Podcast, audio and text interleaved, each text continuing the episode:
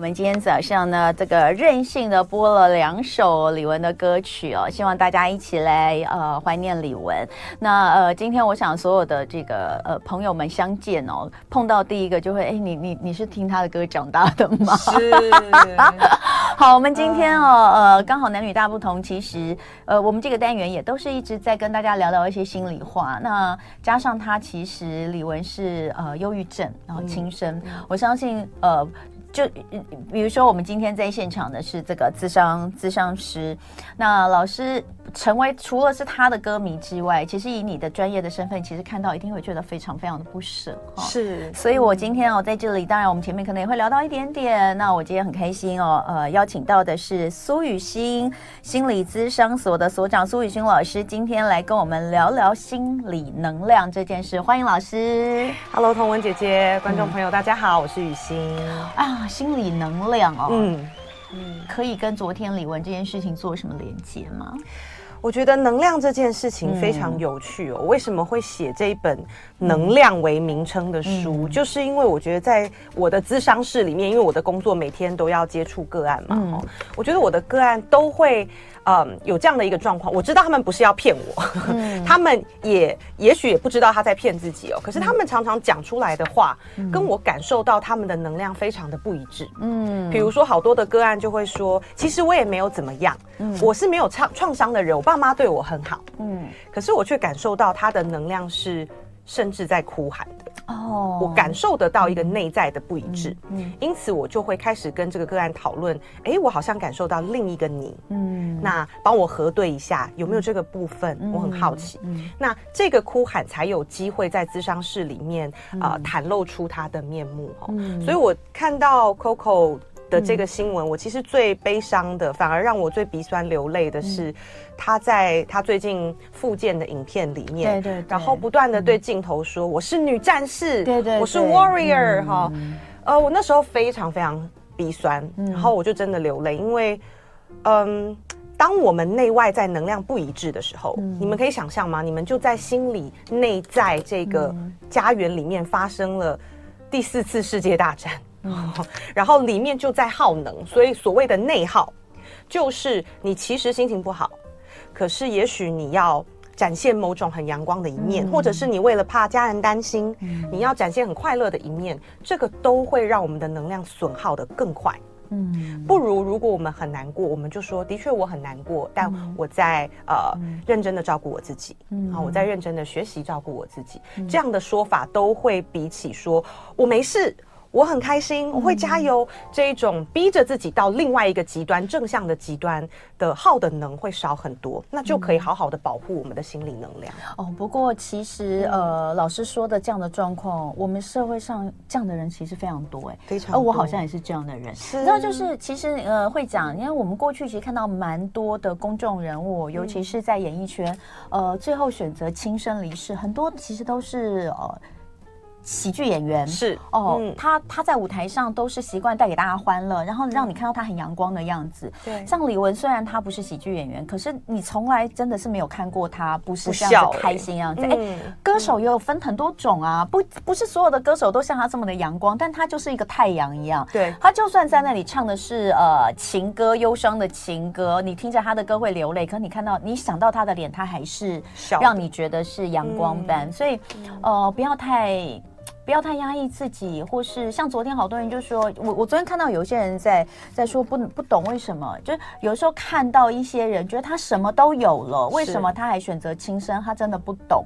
然后就有些人说，有时候是没有回头看看自己拥有的。其实其实真的不要再讲这种话，嗯，真的不要。我我昨天看到，我其实有点生气哦。呃，第一个，忧郁症本来本来它就是。就是一种疾病，是对对对，你你不要再说这样的话。嗯、那当然，在这些天，我想可能很多人，呃，因为他是公众人物，又是一个跟大家连接很深的，他的年龄层又非常广，嗯、我想可能会有很多人心里也有点像是共振一样的感受到那种痛苦。对，所以我们今天其实也希望能够透过这段节目给大家一点心理的能量，对不对？嗯。好，那所以我们就来说，呃，刚刚老师有说到，呃，我就问什么叫做心理能量？那你刚刚其实有拿李玟的例子来做一个比较。那如果在一般人身上的话，我我们会感受到吗？我们自己会感受到我们的心理能量吗？因为你说你你你感受得到别人的心理能量。对，因为老实说，写了这本书很像出柜哈，就是，呃，我我我写的时候，我觉得蛮冒险的哦，因为好像很多人会觉得，呃，能量虽然的确很多人在研究能量哦，但是它好像是现在最厉害的科学家也说不明道不白的一个状态，那。你有科学根据吗？哈，你有这些呃理论吗？你有 paper 可以拿出来说吗？嗯，当然，我在里面有强调说，能量对我们现在所有最厉害的科学家来讲，都还是一个谜。嗯，虽然我们在努力的研究它，可是老实说，电，我们对电、对光的理解，都还是一知半解啊。嗯，可是我们只要是能够学会使用电，我们的生活不就跳了好几阶吗？哈，我们的科技文明不就跳了好几个层次吗？嗯，所以在你还没有办法理解它之前，为什么？我们不先来学会使用它就好了呢？嗯、哦，嗯，所以呃，我有很多时候在咨商，呃，我都会有一些不太一开始以前啦，不太能够跟别人诉说的经验。可是最近我因为出书，也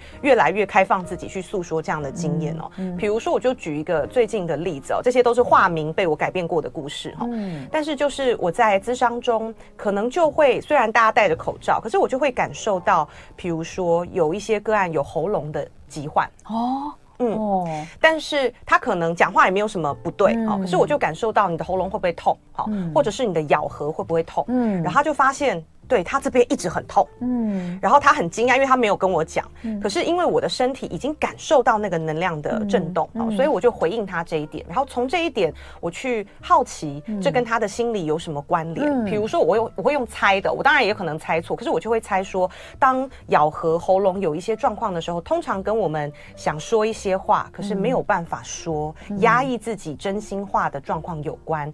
请问这是你的经验吗？嗯，然后这时候就会看到他的情绪。去啪就会马上宣泄出来，这个就是能量连接的时候，资商会很快的找到突破口的一个例子。嗯、好，那呃，老师在书里面其实哦，也帮助大家来看看自己是哪种能量。这个能量，嗯，你分了四种能量类型，我们等下回来就来做做这个测验，来看看我们是哪一种能量。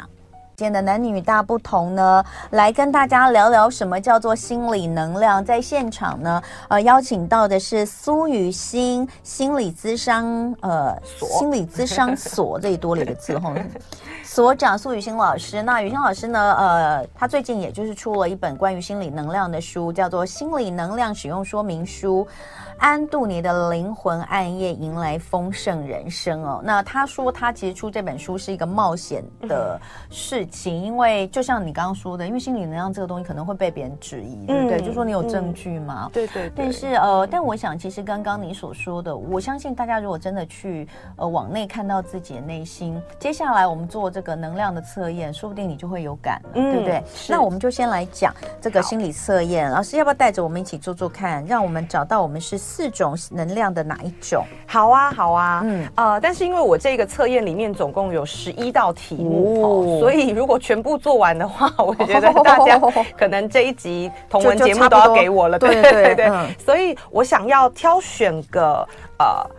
两题好了，两题就可以对对大致分得出来吗？稍微让大家感受一下你的倾向哈。但是如果说你觉得哎还是不是很够，然后我选三题好了，我选三题好了。可是你就去买书，对对对，就请大家去看书，然后你就会有完整版的 测验。对，因为因为这个测验，因为这个测验每一题的题目都蛮，就它有一个题目，然后有四个选项都是叙述型的，是大家可能也要稍微想一下，对不对？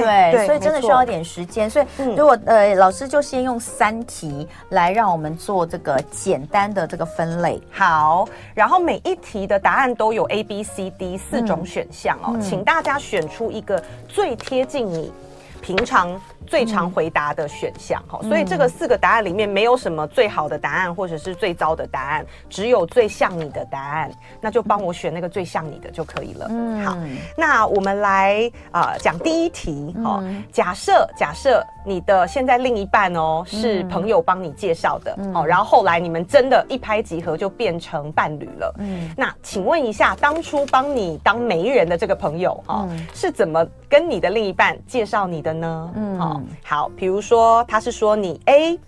坦率直接，有冲劲与魄力。嗯，啊，这是 A。B 啊，你的朋友是说你活泼风趣，擅长表达自己。啊，如果是这样，就选 B。C，你朋友说你是温和亲切，很为他人着想，请选 C。啊，如果你的朋友说你是 D，头脑聪明，擅长分析计划。请选 D。嗯，好，所以刚刚 A、B、C、D 四个答案，哪一个答案更像你呢？好，请大家也许在纸上好稍微记录一下。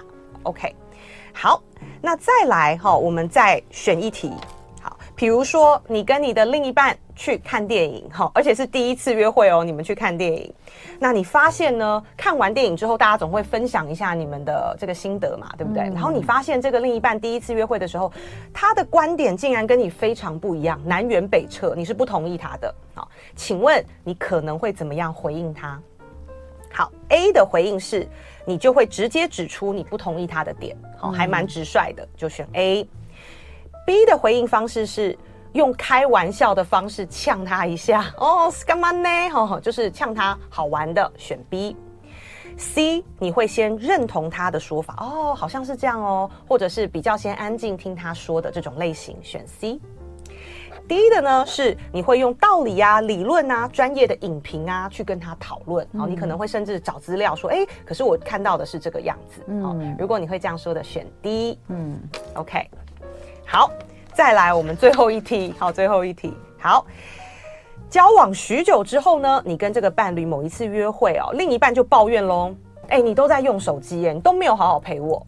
好，这个时候你会如何回应？好，请大家顺便参考我的语气，哪一个比较像你会回应的哦？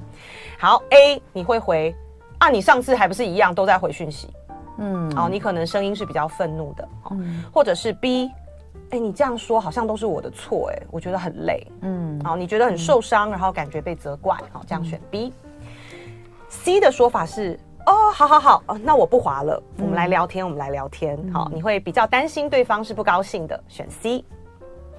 D 的答案就是，好啊，那你说我们现在要聊什么？你要怎么赔？嗯，好，你可能会想知道对方的规则。嗯，这样子的朋友选 D。嗯、好，三题 A B C D，嗯、然后我们看一下你的答案。好，大家选好了吗？哈，这个选好了，都选好了吧？应该这个蛮蛮快，但但我有的也是想蛮久的。是哦，对我刚刚也是想蛮久。嗯，好，那老师，我们只用三题可以有办法做分类哦？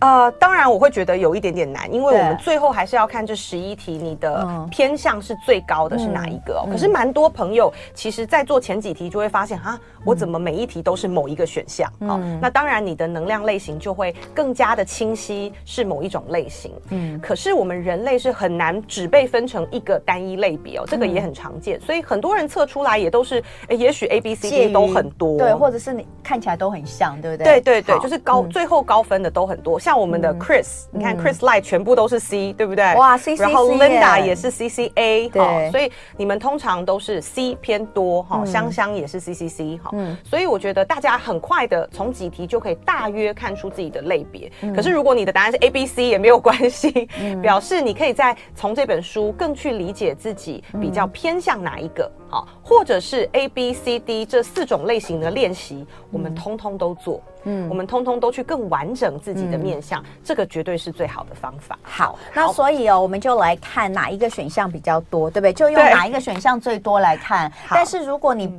假设说，因为是因为是三题嘛，嗯，假设你两个是一样的一个，然后另外有一个，其实其实你这两个都要参考一下，因为我们已经把它简缩到只有三题了，对不对？就代表都有可能。那就请老师来先帮我们揭晓 A 类型。如果你是 A 选项比较多的人，老师说你是能量锐利型。对，嗯，呃，我为什么会取这个名字？我就用我身体感受到的这样的类型的人给我的感觉，我去取名的哈。所以这样的伙伴呢，通常都会给我一个感觉，他好像镭射光一样，嗯，他的目光非常精准，好，甚至。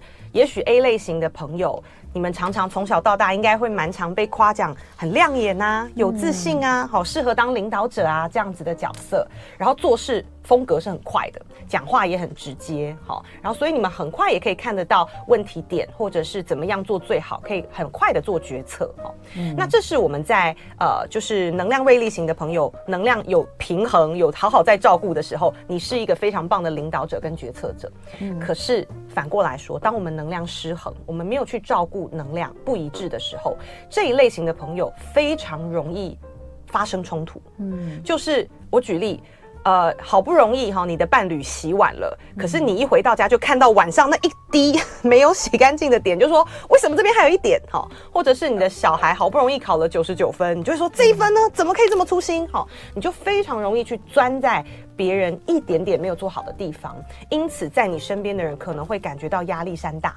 然后反而对你不高兴啊，然后离你越来越远，这个是能量锐利型也会感觉到很挫折、很不舒服的地方。OK，嗯，所以我们能量锐利型的朋友就要去练习哈，让我们的镭射光变成普照的太阳光，嗯，就是反而太阳对不对？是非常普照的，反而大家就会觉得哇，好舒服、好温暖，比较能够听见你的说法跟想法。嗯，好，然后 B 选项最多的就是能量震荡型，嗯。那能量震荡型的朋友呢，给人的感觉就是起伏非常大。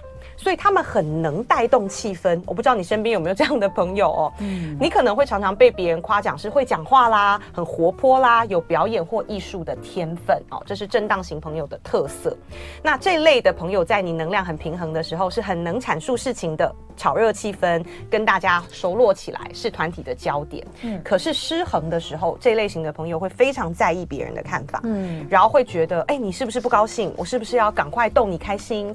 然后呢，呃，我我觉得听起来讲的有一点像 Coco 哈，就是他会太希望可以带给别人正能量，嗯，可是他会压抑自己，其实没有那么开心的时刻，好，因此他就会在内心产生很多很多的不一致，嗯，OK，那最后真的很有可能焦虑就会出现了，嗯，好，那 C 选项我看到好像非常多朋友都是 C 选项的哈，你们是属于能量治愈型、瘀滞型都可以，就是塞住他屌的意思啦，嗯，OK，从小。到大，也许你们很常被称赞的就是乖巧听话，嗯，亲切友善，然后认真负责。嗯、通常这类型的朋友人缘是最好的，嗯，哦，C 类型人缘真的非常非常好，大家都很喜欢你哦。那你们在能量平衡的时候是非常棒的照顾者。同理者、陪伴者，哈，甚至很多医生啊、心理师啊、助人者，通常都会是 C 类型，然后他的敏锐度也很高，好，但是在失衡、能量失衡的时候，C 类型的人是非常非常过度以他人看法为主的。好，比如说你们去点菜，你看大家都想吃麻婆豆腐，你明明想吃金沙豆腐，可是你会说没关系，没关系，就吃麻婆豆腐吧。嗯，明明你不吃辣，好，可是你却以别人为主，这个是 C 类型的人非常常见的一个状态。哦，可是你们有没有想法呢？其实有，可是就太屌嘞，完全能量塞在里面。哈，所以像我刚刚讲的这个牙口咬合过紧啦，喉咙有议题的，很长也都是 C 类型的朋友会出现的一个状态。嗯，那你们也比较容易有罪恶感跟生怕让别人麻烦，因此你们是很难求助，或者是请别人帮忙，这一点也会比较辛苦一点。嗯，好，那 D 选项最多的朋友呢，就是能量隔离型。刚刚有人说他边缘人没朋友，没有办法做这个一个，那你看看你刚刚听完之后，你有没有 D 比较多这样？对对对，我们要想象了，这个题型是要想象的，对，想象。嗯好，那能量隔离型的朋友，应该常常被旁人夸赞的是冷静理性啦。逻辑清晰啦，或是很会解决问题哦，就是你们头脑蛮好的，嗯、甚至你们也会觉得，哎、欸，要用大脑啊，对不对？哈，不能太情绪用事，这是你们常常讲的话哈。那你们在平衡的时候，是真的很善于分析、规划、组织、归纳这一些，然后也会找找答案啊，找资料，这些都是你们很擅长的哈。嗯。但是你们在能量失衡的时候，隔离型的伙伴就会让别人有一种好像碰到一堵墙的感觉，嗯，然后好像非常的坚硬，没有弹性，然后甚至你的另一半可能也会抱怨你都没有在听他讲话，好，那这些伙伴呢，其实不是没有情绪。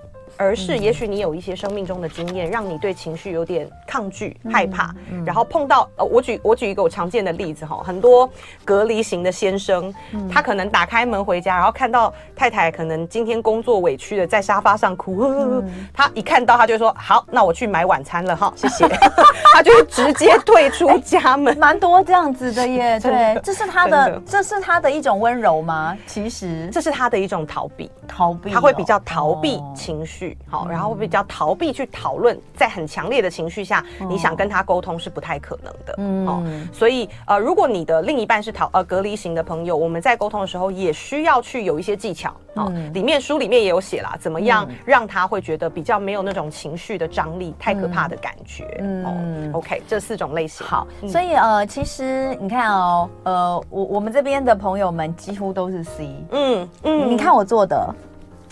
我、oh, A 跟 B 比较多，我，我整个就是一个平均。是，我是做全部，因为我有书，所以我做了十一题。我有四 A、四 B、对三 C，嗯，但我没有 D。哦，对，就四 A、四 B、三 C。哎，那那就是，其实我刚刚听你讲，对 A、B，我觉得都是我啊，都是你。但 C 也有，也有，确实也有，就是这个有时候其实很多东西不会。就不会讲，就是可能不会讲出来或者怎样。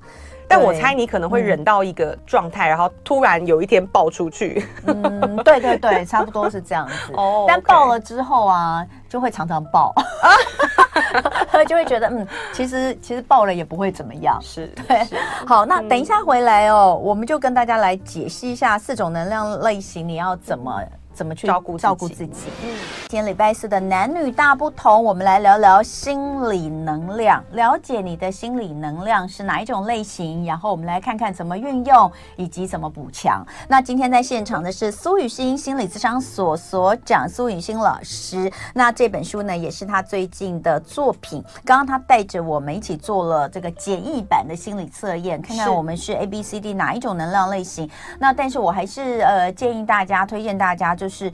其实书里面的这个十一题完整版会做的比较详细一点。那像我刚刚做出来就是 A、B、C 平均分配，因为一共十一题嘛，A 四、B 四、C 三哦，那就代表其实都有哈，所以可能就是人生的功课也也很多，每一个每一个都有。好，你怎么看这四种？就是我们应该做些什么，或者对我们来说，因为刚刚其实你在帮我们分析四种能量分别的类型的时候，其实就有讲到说大概的状况是怎么样嘛。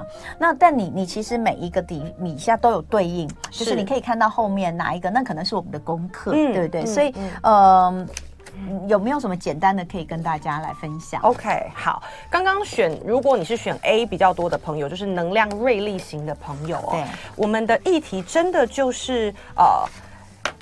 你想传达的能量其实是爱，像很多选 A 的，如果你是当爸爸妈妈，我猜这类的爸爸妈妈真的很容易因为小孩事情感到生气。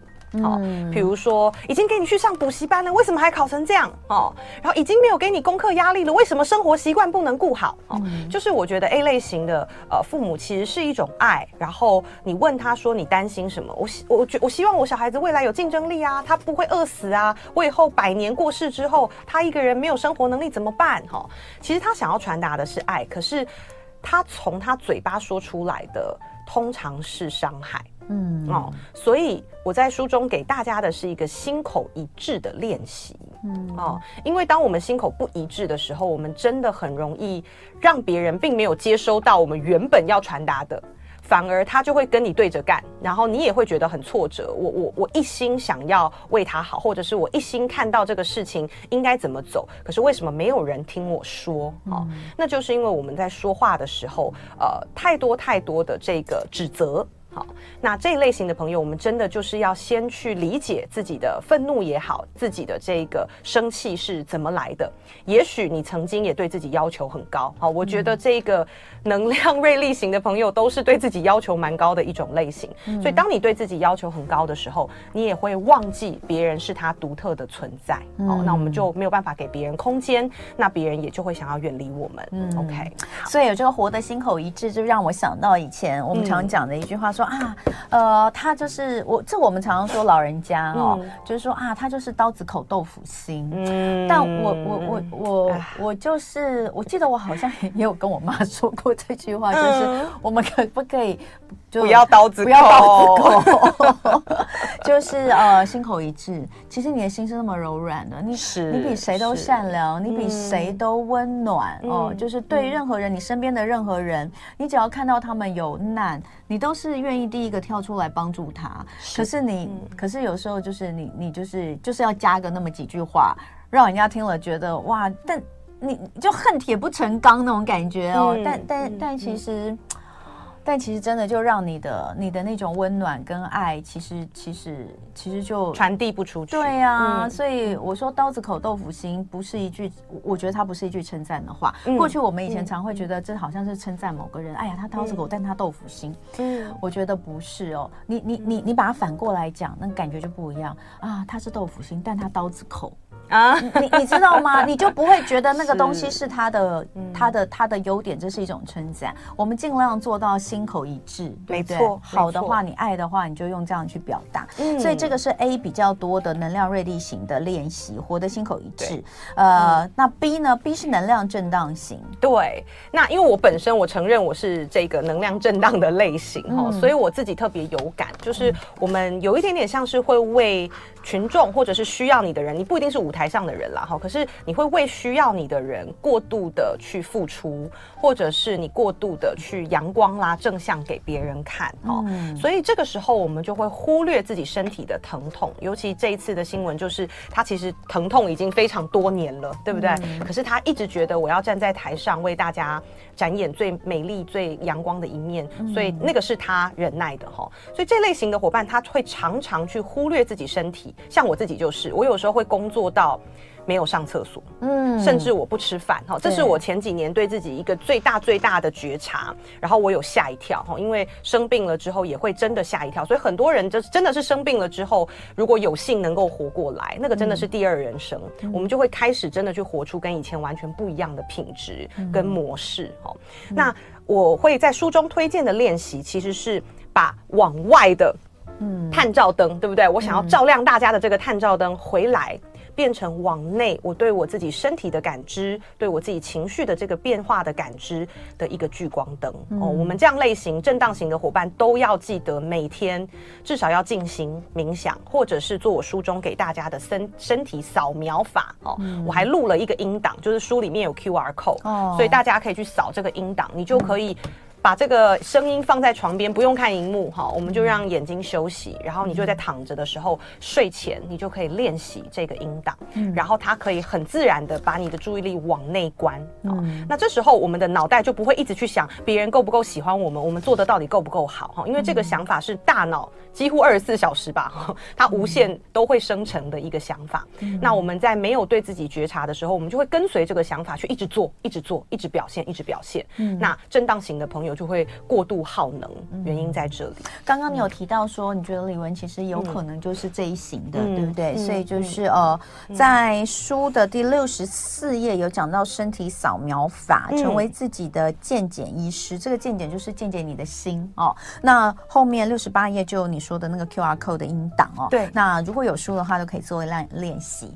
那如果你是 C 最多的这个能量瘀滞型的人，那又应该要做怎么样的练习呢？嗯。嗯嗯嗯，能量瘀滞型的人很有特色。我前几天才跟徐瑞云医师直播哈，嗯、然后他就有提到说，他对能量的看法，其实他是看得见能量哈。那我我个人是比较用感知去感觉到，那我都可以感受到，其实我们每一个人人与人之间都会有一个能量的。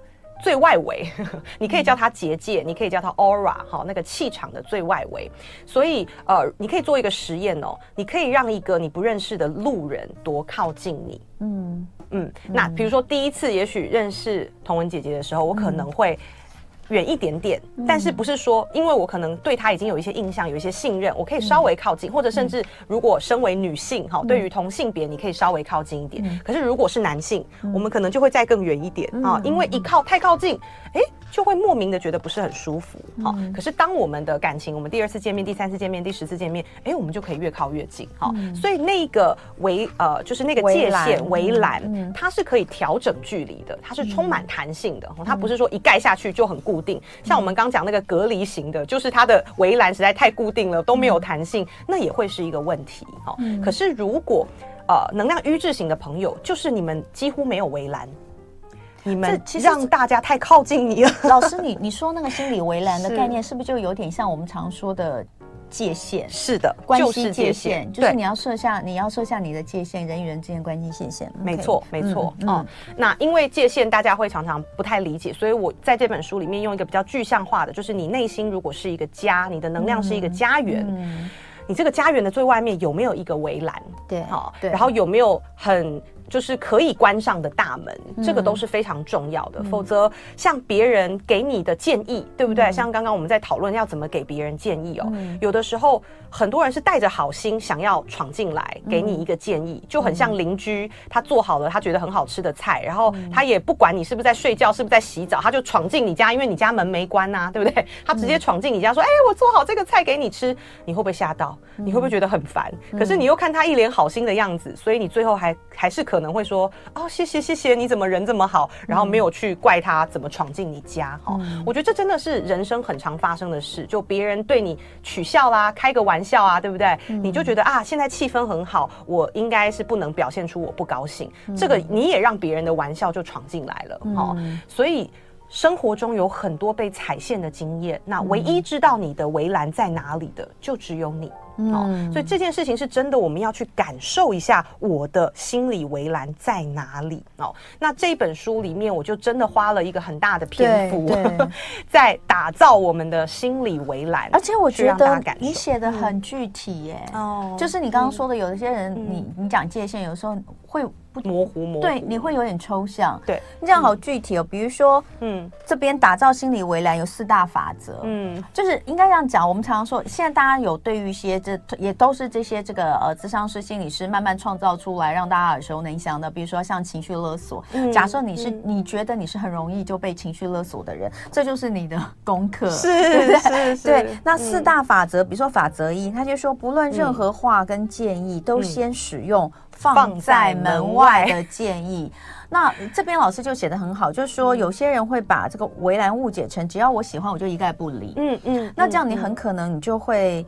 过度防卫，你真的就跟人跟人之间，你就会越来越隔越远，你可能就变成第四种啊，对对对，很有可能，对不对？很有可能，对你 C 久了，你就会变成 D，嗯，对，所以他老师是叫你先放在门外，然后我们做一些练习，嗯，我们再来看，所以说我觉得这个很不错，这个我觉得任何人都可以看，没错没错，真的，就算分类型，就算你不是 C C 型的人，因为你人生当中、生活当中、关系当中，你总会有那么一一两样关系会让你比较痛苦一点，没错，甚至你只是一段恋情。嗯你这段恋情，你就是觉得你你你没有办法，你就是太容易受到对方的影响。是，其实也应该也可以来做这个打造心理围栏的练习。是，好，那最后我们就来讲能量隔离型。嗯，好，能量隔离型的伙伴呢，其实真的特别容易。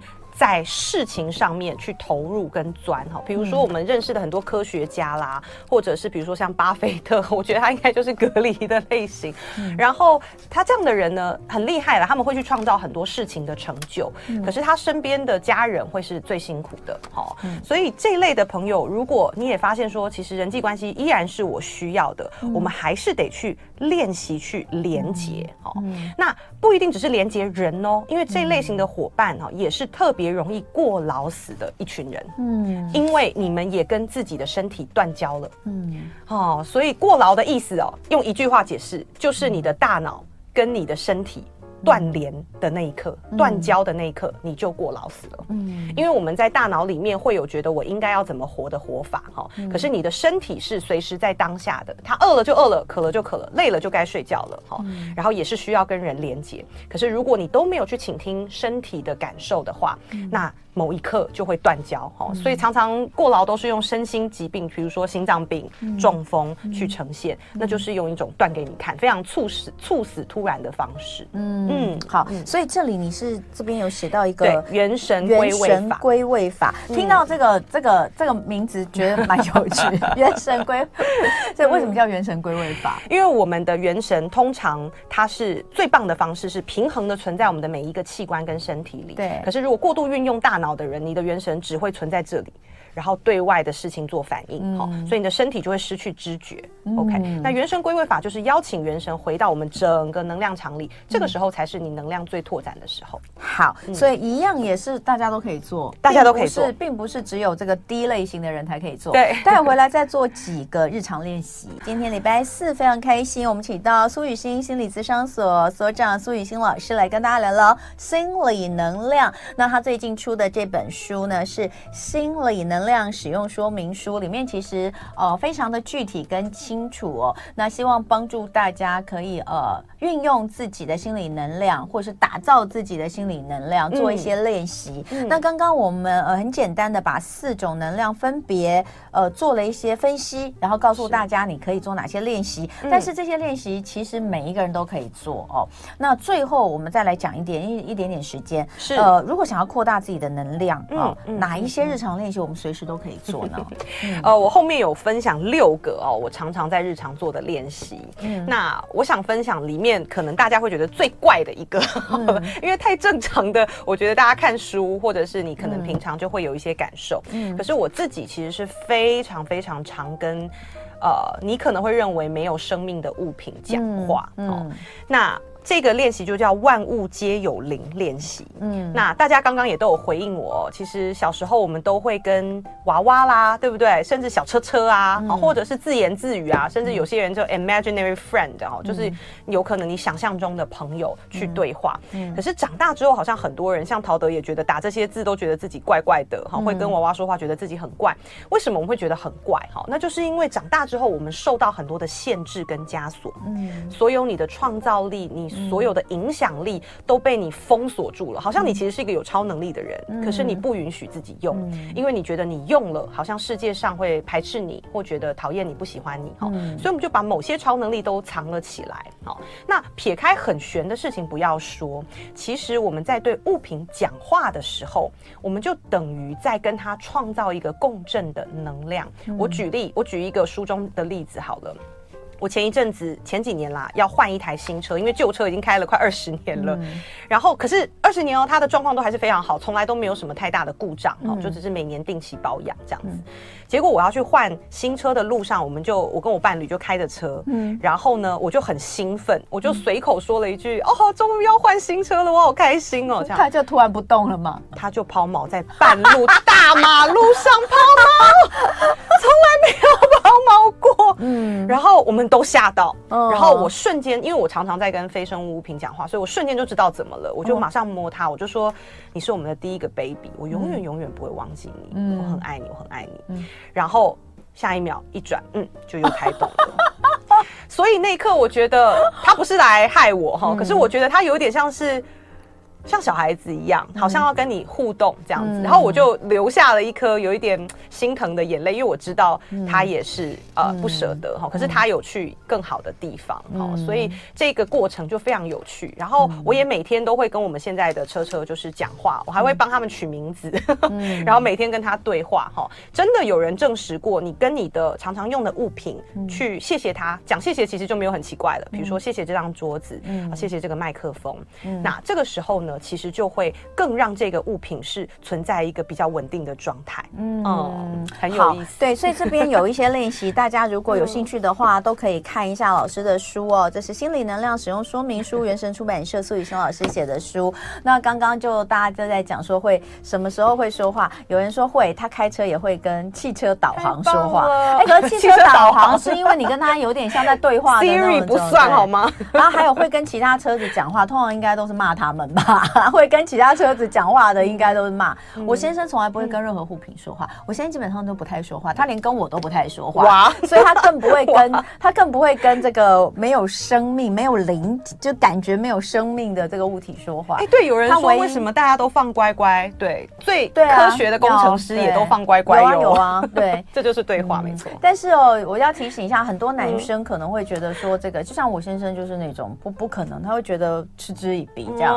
那他唯一会跟这个这个这个，有人说会跟其他汽车说话。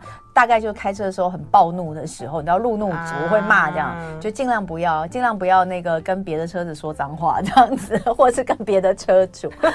好，那来跟这个只在心里说话算吗？也算吧，也算也算，对，就是一种沟通，这就是能量，你不一定要说出来的。而且如果你。